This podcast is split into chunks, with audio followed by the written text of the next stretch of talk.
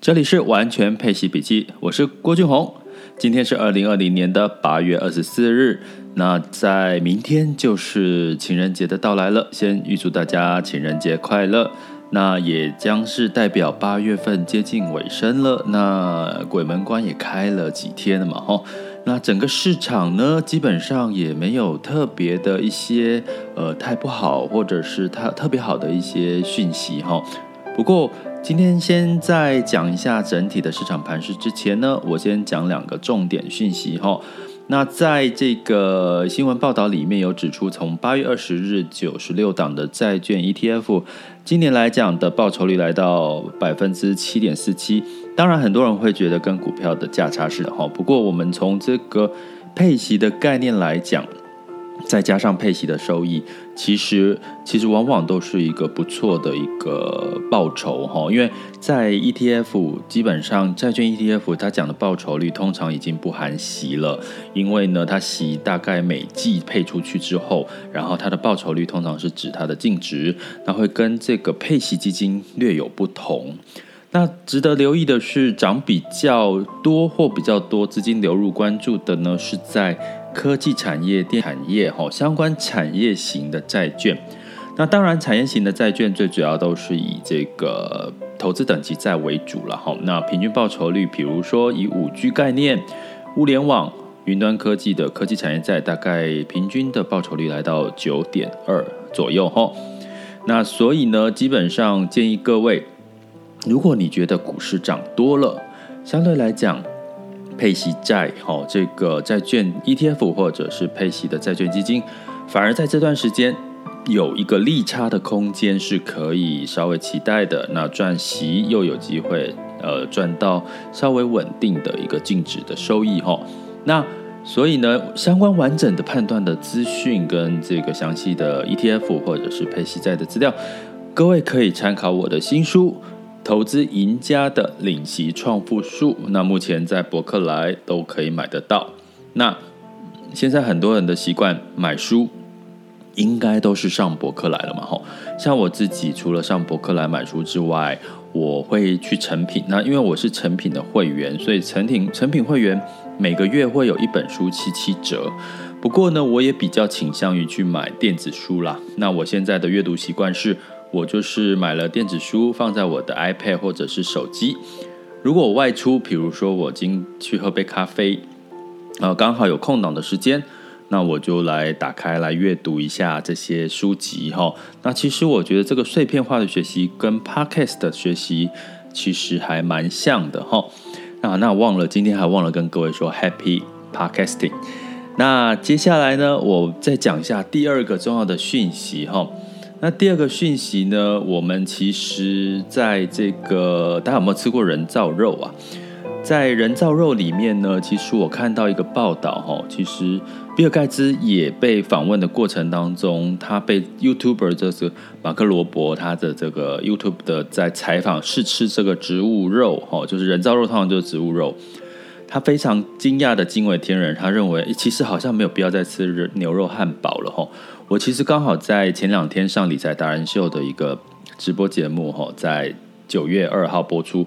那也提过，我其实自己也试吃了几次人造肉，其实它没有真正的像肉这样啦，可是就是相对来讲口感是 OK 的，哈，不会像素食一样的感觉。可是我觉得还是要适度的加一些调味。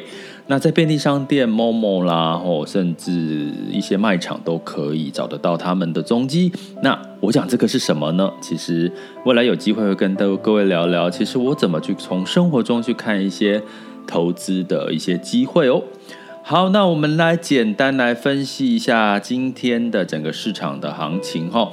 那在上周五的时候呢，美股哦是上涨的，那主要受惠于像苹果啦、微软这些财报不错的哈，一些像特斯拉啦都是已经创新高了，甚至它的股价是比指数来的上涨幅度来的高。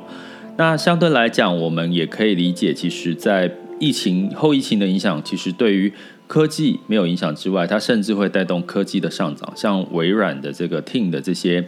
相关的软体的应用啊，像之前也突然窜起的这个 Zoom，就是 Z O O M 哈。那所以呢，我们反而可以关注在疫情后后疫情时代有什么样的科技的这个应用，是反而可以异军突起突起的哈。所以呢，我们。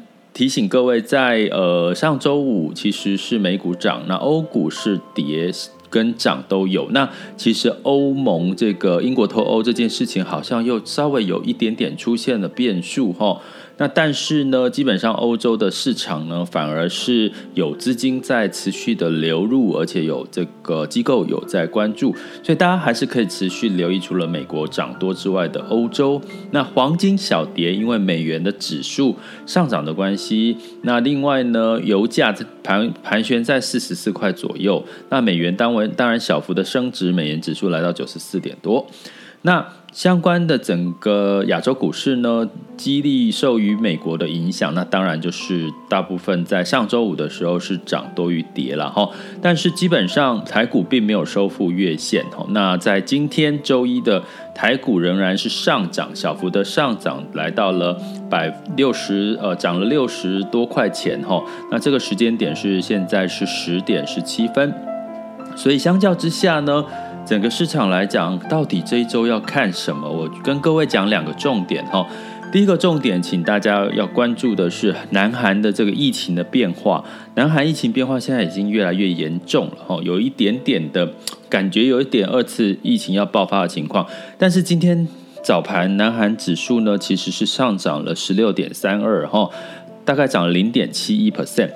那相对来讲呢，好像还南海也没有真正受到疫情的影响，好像疫情又跟股市来的一个脱钩的状况。那我们值得留意关注。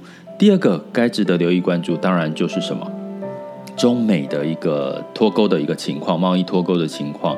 那因为接近十一月的这个美国总统选举已经越来越接近了，所以在这个拜登的强力压迫下，其实川普必须要采取一些比较更。激烈，让可以争取到更多的一些中间选民的选票，所以他直接在最近你会看到的诉求就是，好像美国没有中国的这个贸易关系，好像也可以哈，类似这样的一个言论。那这某种程度其实某其实是会带动整个美中的变数，影响到全球市场的股市的一个变数。所以我觉得接下来从八月到九月，九月接下来可能如果。没有这个美中的贸易冲突的变数，其实应该九月的股市反而会是一个资金量能的最后一波冲刺哈。那但是因为有中美贸易跟南韩的疫情，我觉得这是要提醒各位在近期，尤其这一周开始关注的。